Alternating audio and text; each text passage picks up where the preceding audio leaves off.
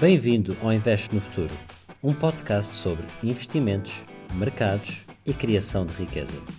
Eu sou o Daniel Pimentel, um investidor profissional, empreendedor, cidadão do mundo e apaixonado por aprender algo novo todos os dias. Aqui vou ajudar-te a seres mais abundante, mais informado e mais feliz.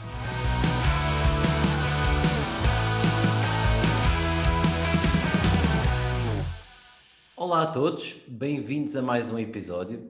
Hoje vou-vos falar sobre bolhas ou crash. Estamos perto de uma bolha, o mercado vai arrebentar. Como posso proteger o meu portfólio? Que ativos devo evitar? Se investir bem, mas no pior momento, o que pode acontecer? Portanto, isto são perguntas, exemplos de perguntas que eu hoje vou abordar e debater com, com vocês. E, e acima de tudo, vou-vos deixar com oito passos-chave que, que, são dicas que vocês podem implementar na gestão dos vossos investimentos. Uh, portanto, muito obrigado uh, a todas as pessoas que me têm seguido e que me têm enviado comentários. Tem-se agradeço muito, dá-me muita força uh, para continuar a criar este conteúdo. E, e, a única coisa que eu vos posso pedir é se estão a gostar do conteúdo que, que partilhem com algum amigo que achem que este conteúdo possa ser útil. E, e se, se me estás a começar a seguir, obrigada, bem-vindo. E já agora aproveito para explicar que eu fiz artes marciais durante muitos anos, agora pronto, por causa do Covid e também por, especialmente por causa da doença que eu tive o ano passado, que tive muito doente, ainda estou a recuperar a parte muscular, agora não tenho estado a praticar artes marciais, mas pronto, artes marciais realmente faz parte do, do mundo, do, do meu, digamos, de, de, uma das minhas grandes... Uh, lazeres, uh, é, um, é um estilo de vida quase, e nas artes marciais existem realmente os, os cinturões, e os cinturões apenas ajudam a pessoa a perceber em que nível do seu desenvolvimento uh, é que ela está, não, não significa mais nada que isso. E, e, então eu para ajudar também um pouco as pessoas que estão a, a ouvir, eu, eu tendo a categorizar os episódios por branco, verde ou preto, em termos de nível de complexidade, também para, para vos ajudar a perceber um pouco, uh, portanto, o, o nível de, de, de, dificuldade, sofisticação da conversa que estamos aqui a ter, ok? Hoje, uh, sinceramente, eu estou na dúvida se isto é um, se isto é um episódio verde ou preto, porque realmente já, já entramos aqui num nível mais complexo mas talvez, talvez seja mesmo assim um, um verde a tirar para o, para o preto, mas, mas, mas pronto, só vos queria deixar aqui esta nota. Bem-vindos ao, ao episódio de hoje. Então vamos lá abordar este tema. Estamos perto de uma bolha, sim ou não? Ok? Isto é muito interessante de, de perguntarmos e, e antes de começarmos com esta pergunta, eu, eu eu tenho estado aqui a ler um, um livro que, que fez, está a fazer muito sentido para mim. E uma das quotes que, que, esse, que está lá nesse livro é, é, é não confundir inteligência com um bull market, ok? E, portanto, o que isto significa é que realmente nós, eh, a maior parte das pessoas, que, que, começaram a investir nos últimos anos apenas conhecem um bull market, porque realmente um, um bull market, bull market significa um touro, o touro faz com, com, os cornos de baixo para cima e portanto significa um mercado que está a crescer, portanto daí o termo bull market, e, e, e, a verdade é que realmente a maior parte das pessoas uh, começaram a investir nos últimos anos e aquilo que conhecem é isto, é um bull market. E, isto é muito importante porque realmente o mercado é bem mais que isto, ok?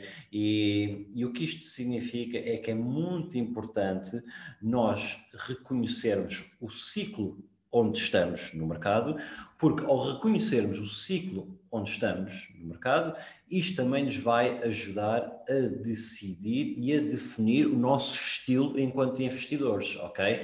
Portanto, eu acho que é é essencial, é crítico estudar o que pode correr mal, ok? Portanto, eu acho que se vocês querem ser bons investidores, vocês têm que estudar o que pode correr mal e, e acima de tudo, um bom investidor é alguém que está obcecado mesmo com o que pode correr mal, ok? Um, e, e, e, estar obcecado com o que pode correr mal não significa não investir, ok? Significa uma pessoa que está a investir, mas que está sempre a analisar e a pensar como pode minimizar os seus riscos, como pode minimizar as suas perdas, ok? Portanto, eu acho esta, esta quote, esta frase muito, muito interessante porque é realmente isto diz tudo. Não confundir inteligência com bull market. No fundo, isto significa que uh, vamos também reconhecer realmente o mercado que nós temos estado a assistir e que temos estado a, operar nos últimos anos tem sido um mercado muito uh, fora do normal, com um crescimento incrível. Uh, o crescimento do S&P 500 deste semestre foi dos maiores da história, ok? E, portanto, é fácil uh, fazer coisas acertadas com um mercado deste, ok? Uh, mas a dada altura o mercado pode deixar de ser um bull market e, e então é por isto que é importantíssimo uh, estudarmos o que pode correr mal e eventualmente adaptar o nosso estilo de investimento. Portanto, o, este livro que eu, que eu estava aqui a referenciar é o livro de, do Michael Batnick, Big Mistakes, e, e é, é, é, muito bom, é muito bom. É um livro que realmente ele, eles, ele olha para os melhores investidores da, da história e uh, estuda os erros, principais erros que eles investiram e é muito interessante porque aprende-se imenso realmente com os erros dos outros e, e, e estamos a falar de investidores como como Warren Buffett, como Charlie Munger e como, como muitos grandes investidores, portanto é um livro muito interessante, já agora deixo essa recomendação. E então agora, indo para a pergunta do, do nosso episódio de hoje, estamos perto de uma bolha, ok? Uh, eu não tenho uma bola de cristal, ok? Mas o que eu vos posso fazer é deixar alguns factos, ok? Portanto, vamos começar por aquilo que é, eu chamo-lhe o mal, ok? Portanto, nós no mundo do, dos investimentos, no mercado acionista, no mercado bolsista, nós temos uh, preços, ok? Rácios, que são preços. É a mesma coisa que dizer que uma maçã custa 2 uh, eh, euros por quilo. Existe um conceito similar no mundo das ações. E, normalmente, dois rácios que se usa muito. Um é o Enterprise Value a dividir pelo EBITDA, EV over EBITDA. No fundo, Enterprise Value é o valor da empresa a dividir pelo pela margem de negócio que ela gera. Este é realmente o rácio mais usado e mais importante, mas o porquê, a gente depois eh, eu abordo isso noutra, noutra ocasião, mas pronto, este é realmente o rácio de referência. Uh, e depois temos o price per earnings. E hoje, ao dia de hoje, o uh, enterprise value over EBITDA está a 24, está a 24x, ok? A média dos últimos 5 anos é 15. Ou seja, o, o preço das ações do, do Dow Jones, uh, desculpem, do, do Nasdaq, uh, é 15 vezes o valor da margem, ou seja, o EBITDA, em relação ao Enterprise Value. E hoje, ao dia de hoje, está a 24 vezes esse valor. Ou seja, temos aqui um, um incremento neste múltiplo de 9 vezes. Portanto, isto é um, isto significa que realmente os mercados cresceram imenso e significa, eh, no fundo, que as empresas estão avaliadas mais caras, ok, do que o que, o que estiveram nos últimos cinco anos. Mais interessante é comparar este valor também com o valor do, por exemplo, do dot-com bubble, porque realmente essa foi uma, uma, pronto, é um crash que se deu naquela altura e nessa altura estava a 34, 35, ok? Portanto, ainda não estamos aos valores do dot-com bubble, mas realmente estamos a ficar cada vez mais perto. E, e, a nível do price per earnings, que é outro dos rácios, hoje estamos a 69, ok? Nos últimos 5 anos estivemos entre 30 a 40 em média e no dot-com bubble 78. Se formos a ver pelos price per earnings, uh, estamos, cada vez, estamos cada vez mais perto desse, desse, desse valor do crash do dot-com bubble, ok? Portanto, o que, também, o que é que também tem contribuído para, obviamente, para, para, para isto é que realmente estamos num, num ciclo de taxas de juro uh, uh, que tem decrescido imenso e isto tem obviamente levado a que os preços dos ativos e do mercado bolsista tenha crescido imenso, ok? Portanto, isto é, o, é do ponto de vista de o o que é mau neste momento é realmente as avaliações das empresas estão muito mais caras. Em segundo lugar, o preço de, do capital, ou seja, as taxas de juro estão baixíssimas só tem, digamos que daqui só podem crescer. E depois um terceiro indicador muito interessante que é o Buffett Indicator, que é um indicador que o, Warren Buffett, digamos que inventou, uh, que é muito interessante. No fundo, o que ele faz é ele divide o market cap, portanto, a capitalização bolsista das empresas, pelo, pelo GDP, de, pronto, pelo GDP do mundo. E, e, e, no fundo o que isto mostra, o GDP, que significa o PIB, portanto, no fundo ele divide a capitalização bolsista pelo PIB e nós, a dias de hoje, estamos a 133%, bem acima dos valores da dot-com bubble, ok? Que na altura era 120%. Portanto, o que é que isto significa? Isto realmente significa que nós, estamos num ciclo onde os preços das ações das, das, empresas subiram bastante, onde as taxas de juro decresceram imenso e daqui só podem subir, e onde uh, a nível da capitalização bolsista ela está muito, muito. Uh, muito, digamos, inflacionada, talvez não seja o termo correto, mas que está muito grande face à criação de valor na economia, ok? Agora, isto é o que é mau. Agora, o que é que é bom? Uh, isto são alguns uh, red flags, alguns, uh, alguns indicadores de alarme, mas o que é que é bom? Porque nem tudo é mau no atual contexto. No atual contexto, realmente, nós temos realmente que reconhecer que a dívida, ou seja, o leverage, é muito diferente de, do housing bubble de pronto, de 2008, por exemplo, que foi o último crash que tivemos, foi em 2007, 2008. Portanto, a nível da dívida, estamos muito menos endividados, ok? A dívida é uma dívida muito mais segura, aquela que, que as empresas têm. Não existe aquelas maluquices que existiu realmente na altura do, do, da housing bubble. A housing bubble, no fundo, foi, foi aquela altura toda, o subprime crisis, não sei que mais, que se dava dinheiro de forma uh, pateta e ridícula. Uh, não é o caso hoje em dia. E, e agora, só fazendo aqui um, uma pausa, eu realmente reconheço que estou a usar aqui muita terminologia um bocadinho mais específica, daí eu também dizer que este é um episódio um bocadinho mais complexo, mas tentem esquecer um bocadinho, se são novos e nesta área também tentem esquecer um bocadinho a terminologia, mas focarem-se na mensagem-chave que está por trás. E, e portanto, voltando ao, voltando ao assunto principal, hoje em dia, do ponto de vista do que é bom, é os, os balanços das empresas, ou seja, o balance sheet das empresas, são muito, muito mais fortes, ok? Uh, nós, nós uh, as grandes empresas, todas elas têm balanços relativamente estáveis, fortes. Por exemplo, uma empresa como a Apple ou como outras empresas, eles têm, eles não têm dívida, eles têm, têm um um arsenal de, de cash que está ali, que está ali sentado no, no balanço e, portanto, desse ponto de vista, não temos aqui um, um, um, um perigo muito sistémico como tínhamos uh, no, nas outras bolhas ou em, ou em, 2000 e, em 2008.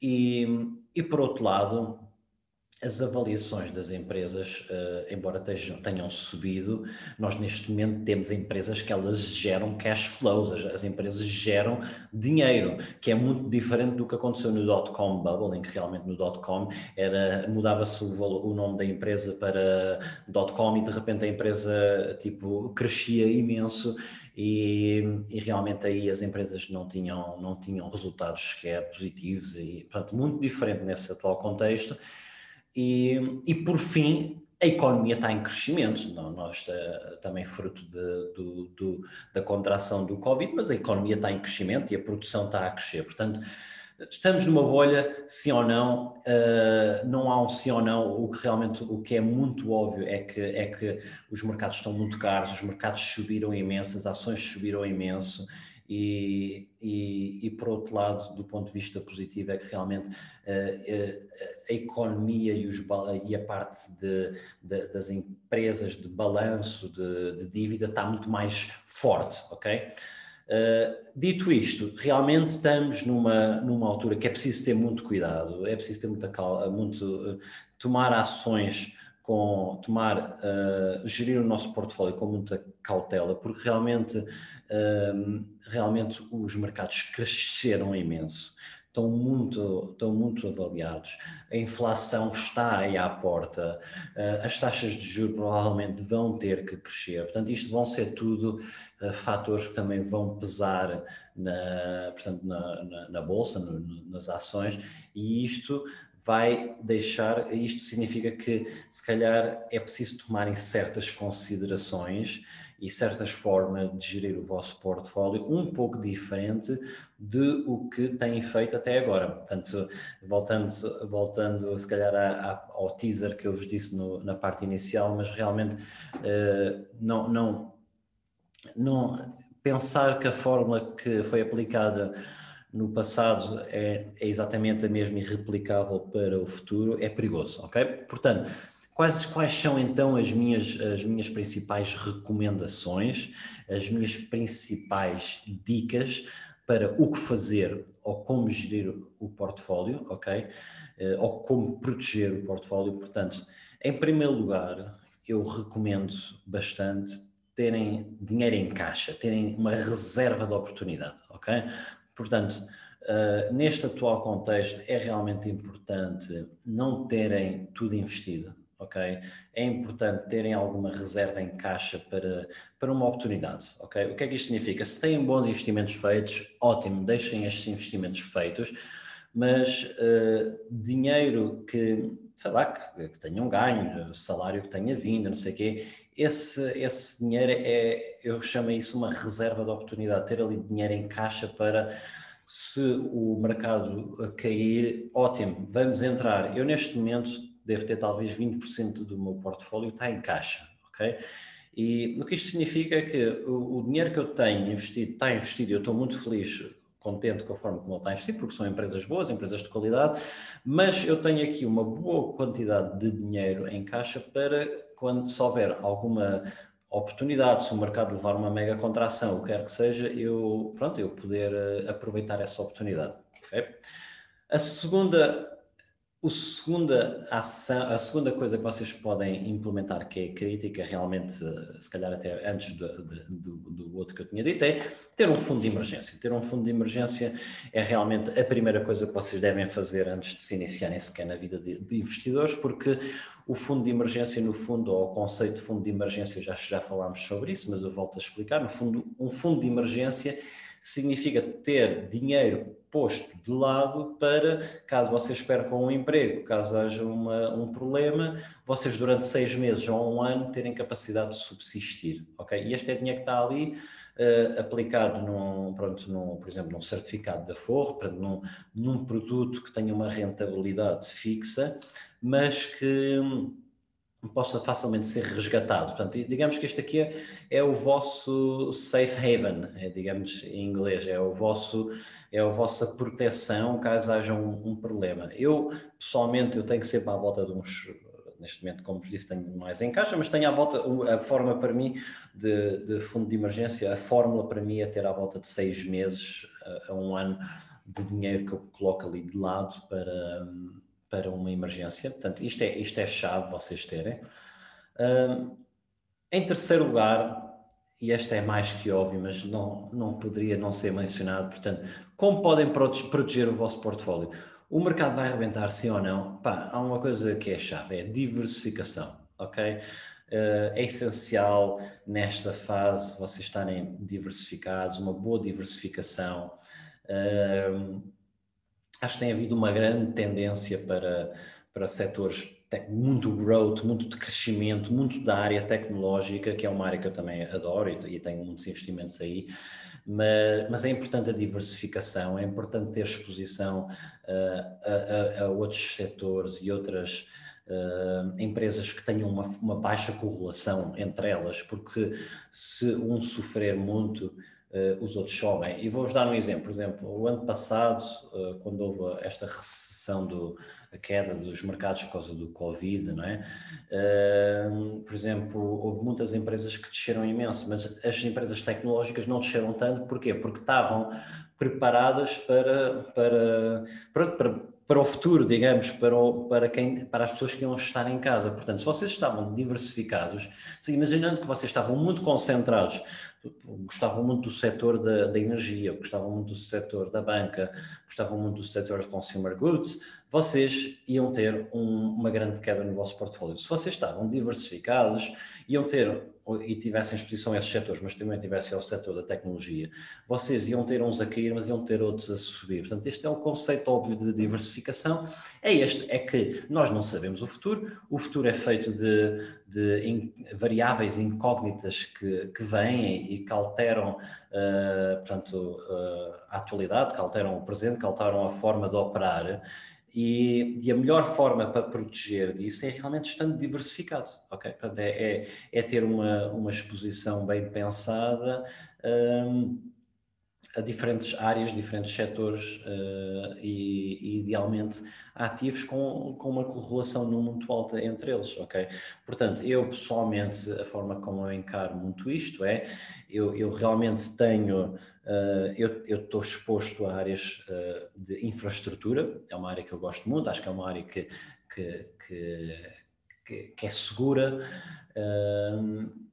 é uma área com perspectivas de futuro muito boas. Eu estou exposto à área tecnológica, eu estou exposto à área de, de consumer goods, estou exposto a uma área uh, mais financeira, estou exposto à área imobiliária e depois, uh, em certas circunstâncias, eu tenho ETFs que me ajudam a diversificar um bocadinho mais em áreas onde eu se calhar não sou muito ativo, ok? Portanto, uh, realmente eu acho que é chave nesta fase de que os mercados estão muito, muito, muito estão muito weird, muito estranhos, muito caros, muito expensive, não se sabe bem o que é que poderá acontecer, a diversificação é chave, ok?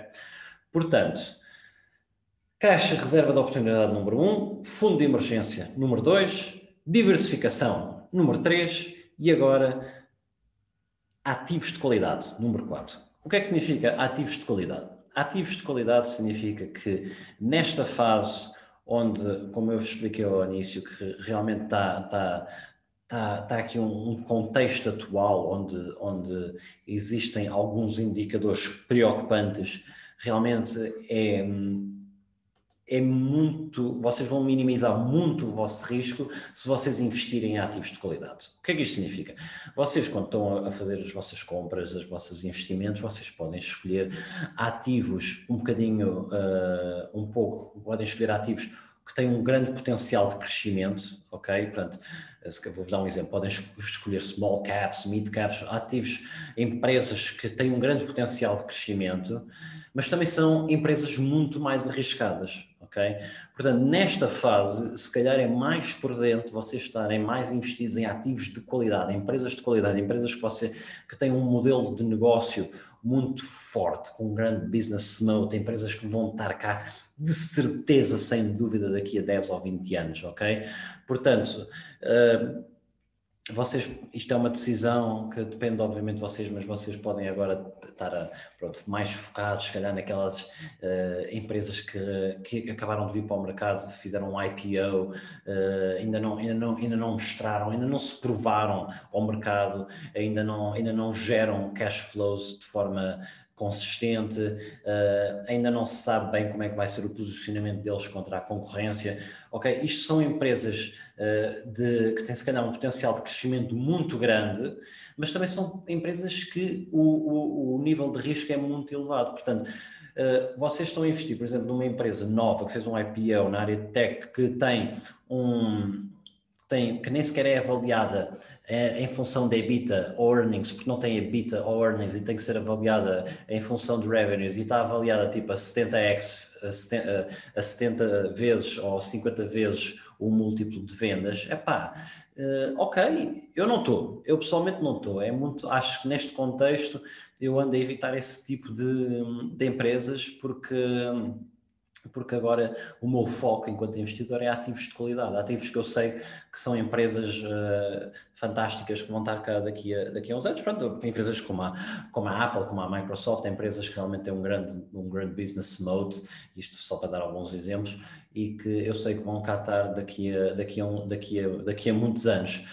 Uh, muito bem, muito bem. Então, uh, Que ativos devo evitar? Uh, aqui está, isto é uma pergunta que eu acho chave nos, nós fazermos e, e portanto, uh, a minha recomendação número 5 é evitar ativos arriscados, ok? Portanto, já vem um bocadinho da continuidade do, do, do ponto 4, mas neste momento, evitar ativos arriscados significa evitar uh, empresas de, de grande crescimento, como eu estava a dizer, mas que não tenham cash flows, ok? Portanto, é esse tipo de empresas, neste atual contexto, eu não estou confortável de estar exposto a elas, pessoalmente. Não, não estou, porque são empresas que, que, que podem levar uma mega queda do mercado Porquê? Porque se o mercado corrigir, se o mercado uh, corrigir, e o que é que significa o mercado corrigir? O mercado corrigir significa que de repente uh, as pessoas todas no mercado ficam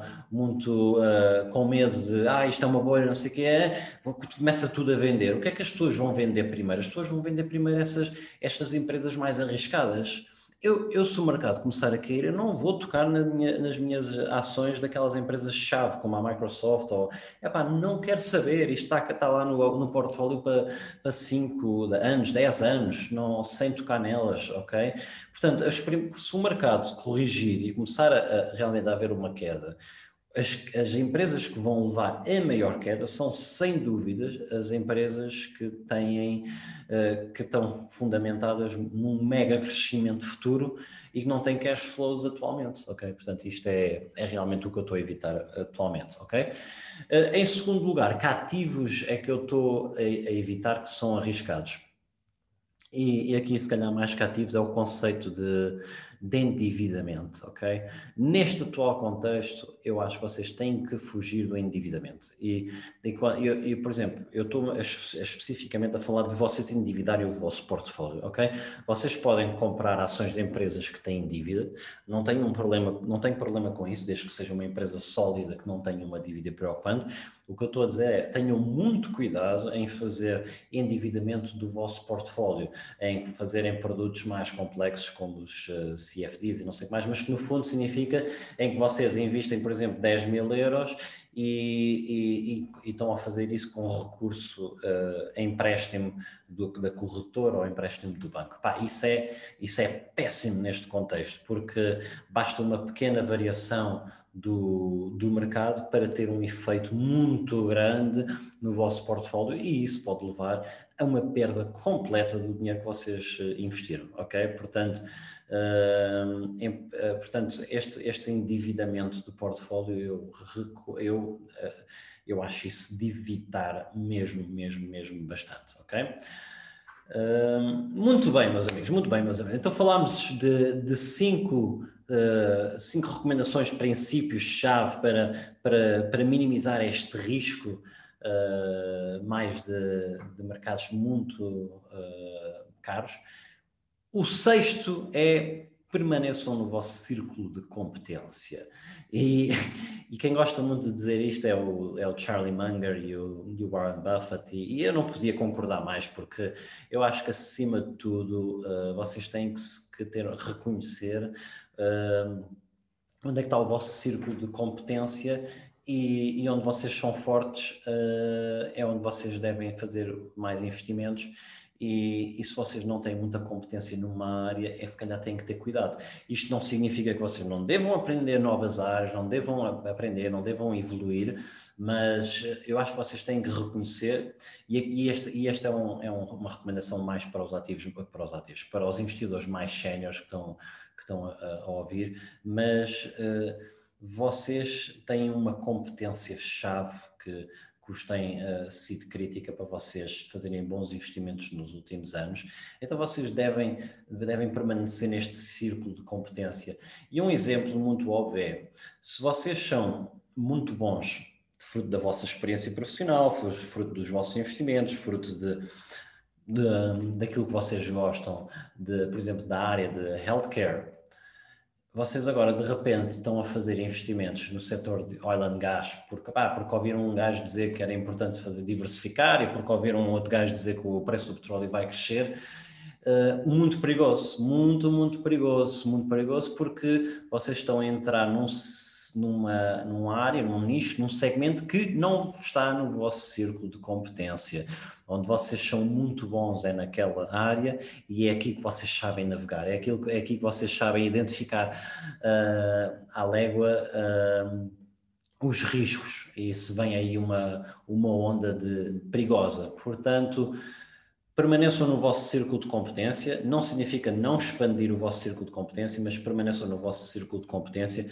E realmente o, o Charlie Munger e o, e o, Warren Buffett são pessoas que eles sempre fizeram isto muito bem e, e também fruto de fazerem isto, também é verdade tem que ser dita, eles perderam muito a onda tecnológica, ok? Uh, eles demoraram muito tempo a entrar e a investir na, na onda tecnológica, Uh, mas quando o fizeram, fizeram uh, portanto, a, após terem um bom estudo, após terem, pronto, após terem já incrementado as suas competências. Eles realmente tiveram durante muito, muito tempo afastados, perderam imensas oportunidades e, e realmente neste momento os, um dos maiores, melhores investimentos que eles têm é realmente nesta área. Obviamente eles também uh, recrutaram algumas pessoas que, que, lideram essa área, mas, mas são pessoas que realmente temos que olhar para eles porque eles se souberam fazer isto muito bem. E, e, a verdade é que se calhar se eles tivessem começado a fazer uh, investimentos tecnológicos na altura de 2001, como muitos outros investidores fizeram, tinham perdido brutalmente por causa do, pronto, dessa bolha que houve. Né? E há, há, muitos exemplos disso, e acho este livro do Big Mistakes do Michael Batnick fala de, de alguns uh, investidores muito bons que, que, fizeram isto mesmo, que por causa de uma tendência uh, decidiram sair do seu círculo de competência e, e foi quando tiveram perdas gigantes. Um, muito bem. Sétima, sétima recomendação evitar cenários onde o investimento pode ir para zero. Okay? Investir, investirem em cenários agressivos que podem ter um mega retorno, mas que podem ir para zero, isso é uma perfeita loucura. Ok? Desculpem, mas é uma perfeita loucura. Ou vocês o fazem, muito bem, podem fazê-lo com uma mínima porcentagem do vosso portfólio, tudo bem. Ou se vocês fazem isto com a maior parte do vosso portfólio, pá, isso é uma perfeita loucura ok?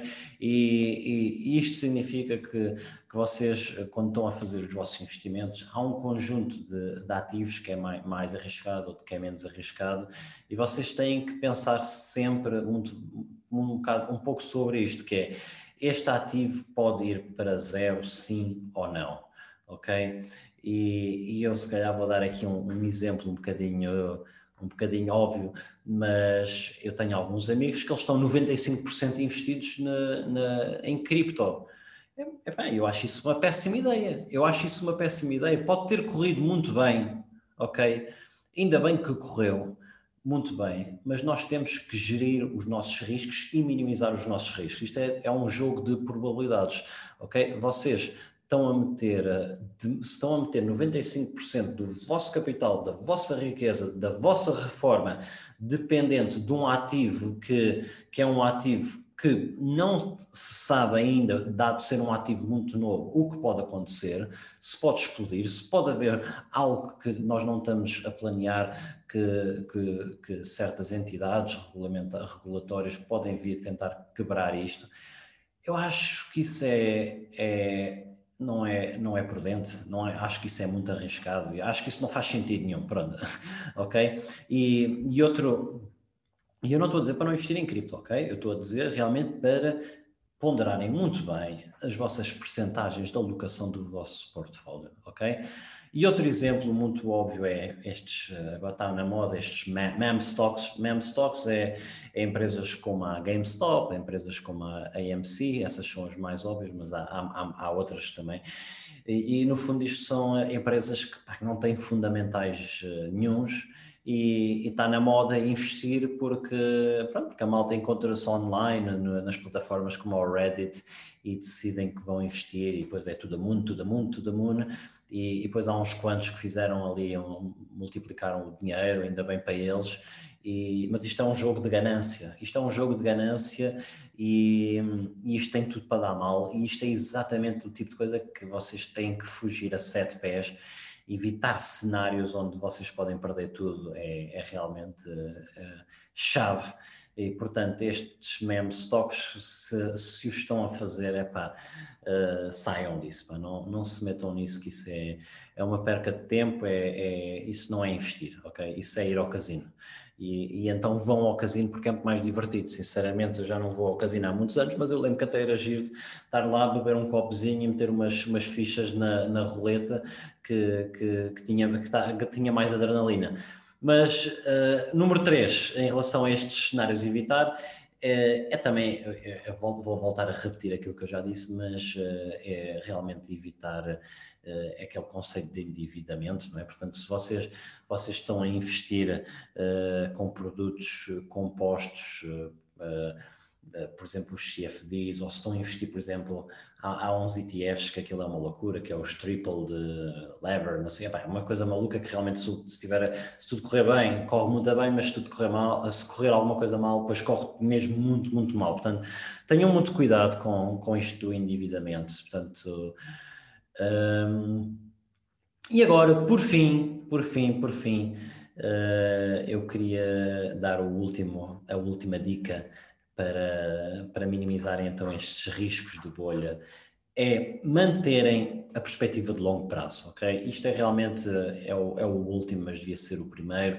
Vocês, quando investem, uh, investam sempre com a perspectiva de longo prazo e, eu já fiz um, uns posts, já falei sobre isso no, no, podcast, mas eu volto a falar, se vocês investirem com a perspectiva de longo prazo, os mercados uh, vão minimizar bastante o vosso risco e, e realmente é, é, fácil de demonstrar que, que, que, que que as coisas vão correr bem e que vão ter, uma, que vão ter uh, retornos, rentabilidade interessantes se investir no longo prazo. E para mim, investir no longo prazo, eu quando invisto, eu invisto para esquecer que investi, eu invisto, não, não volto. O objetivo é sempre, olha, volto a tocar isto daqui a 5, 10 anos e, e, e, não, não volto a pensar naquilo. Uh, vou de vez em quando fazendo, perdão, vou de vez em quando fazendo uma, vou controlando, vendo só um pouco como é que acontece, mas eu não, não vejo não vejo os mercados diariamente, não, não ando a ver a cotação diária. Acho que se andam a ver é porque não, fizeram o investimento com a perspectiva se calhar incorreta.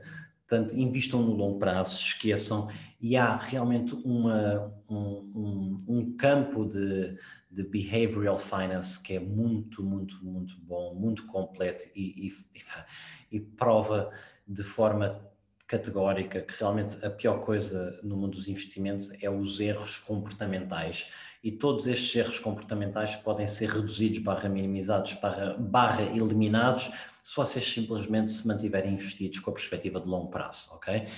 E, e por acaso há pouco tempo o Ben Carlson, que é, é um é um investidor também que, está, que, que é muito ativo na, uh, no mundo online no Twitter, não sei o que mais. Ele, ele, ele, mostrou um artigo sobre se investires no pior momento, o que é que acontece. E, e eu refiz um pouco esta, esta análise e, e basicamente o, o, o que o, o, aquilo, a análise que eu fiz foi, foi simples. Imagina que vocês são o pior investidor que há da história e, e vocês conseguiram investir exatamente um dia antes do market crash, ok? Portanto, e investiram um dia antes do market crash, portanto, eu olho, analisei isto para três, os três últimos crashes, portanto, o crash de, da housing bubble em 2007, 2008, o crash da dot-com bubble em 2000, 2001 e o crash de, de 1987, que foi assim o, o último grande crash antes do, do, do dot-com bubble, ok? Portanto, eu analisei para estes três crashes o que acontecia se vocês fossem incrivelmente maus a investir e tivessem investido exatamente no dia antes do mercado uh, cair, ok? Se vocês tivessem investido um dia antes do mercado cair e tivessem uh, feito uma estratégia simples de, de ficar 5 anos investido, ou 10 anos investido, ou 15 anos investido, o que é brutalmente interessante é que, olhando para o, o Nasdaq, que, é, que é, é, é, aquele índice que reflete todas as empresas, digamos, uh, norte-americanas, é que realmente tinham feito dinheiro sempre ok? Tinham feito dinheiro sempre. Portanto, pensem bem no, no poder desta mensagem que eu vos estou a dar. O poder desta mensagem é: se vocês tivessem investido um dia antes do market crash e tivessem mantido o vosso dinheiro a longo prazo, ok? Vocês tinham feito sempre dinheiro a 5, a 10 e a 15 anos, ok? Se, tivesse, se tivessem feito uh, a 5 anos, uh, pronto, isso depois é mais fácil ver, eu mostrar uh, os gráficos depois, uh, se calhar, a posteriori, porque agora estamos aqui a falar e a ouvir, mas, mas se tivessem ficado 5 anos, tinham tido uma média de retorno anual, ok? Retorno anual de 10%. Se tivessem investido a 10 anos, tinham tido 12%. E se tivessem investido a 15 anos, tinham tido também à volta de 11, 12. Bem, isto é, é brutal, tipo, é, é, é, muito, muito interessante de ver.